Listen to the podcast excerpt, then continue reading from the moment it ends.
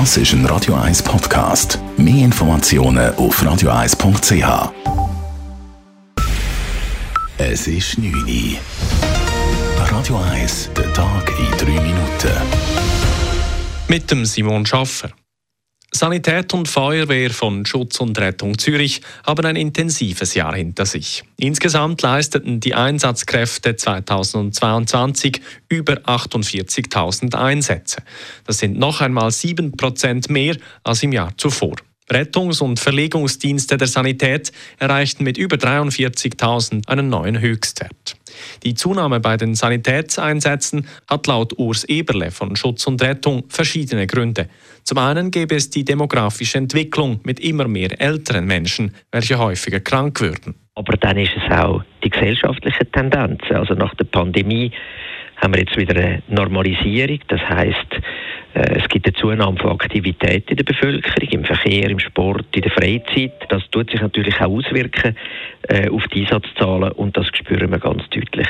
Hinzu kamen im letzten Jahr deutlich mehr Einsätze des Zivilschutzes, welcher ebenfalls Schutz und Rettung angeschlossen ist. Insbesondere wegen der Unterbringung und Betreuung von Ukraine-Geflüchteten stieg die Zahl der Diensttage um knapp 50 Prozent an auf über 9000.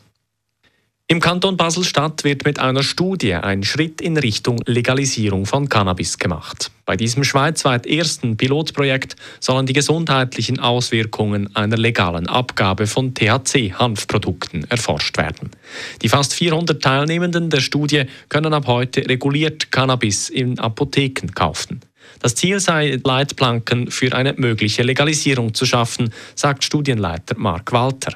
Kann natürlich auch so sein, dass die Studien bestimmte Ergebnisse zeigen, dass man sagt, es gibt bestimmte Risikoprofile oder es gibt bestimmte Personen, bei denen das schlecht rauskommt, dass man äh, dann nachher in der Politik das als Grundlagen dafür nimmt, um ein Regulierungsmodell zu entwerfen. Also die sind quasi die Basis dafür, was man für Bedingungen zusätzlich zur Legalisierung schaffen könnte. Beim Pilotprojekt handelt es sich um eine vom Bundesamt für Gesundheit bewilligte gemeinsame Studie von Universität, Behörden und Kliniken.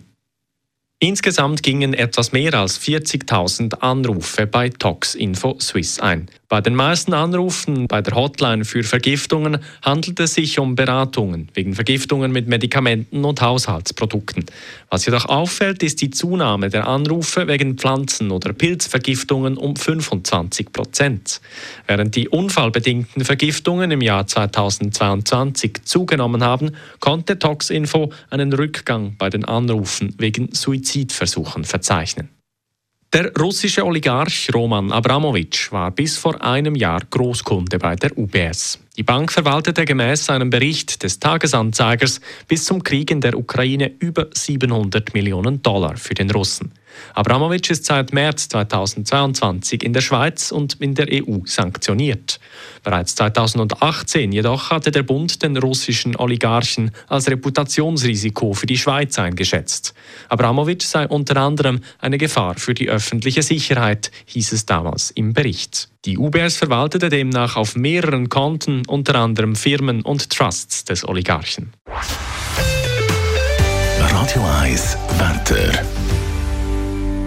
In der Nacht gibt es Richtung Alpen ein paar Flocken und im Ungerland soll es trocken bleiben. Morgen am Dienstagmorgen hat es dann zuerst Hochnebel mit ein paar Aufhellungen im Oberland und im Glarnerland. Am Abend kommen dann neue Wochen dazu und am späten Abend morgen kann es dann örtlich auch ein regnen oder sogar ein bisschen schneien. Die Temperaturen liegen morgen Morgen zuerst bei etwa 1 Grad, im Verlauf des Tages gibt es dann bis zu 4 Grad. Das war der Tag in 3 Minuten.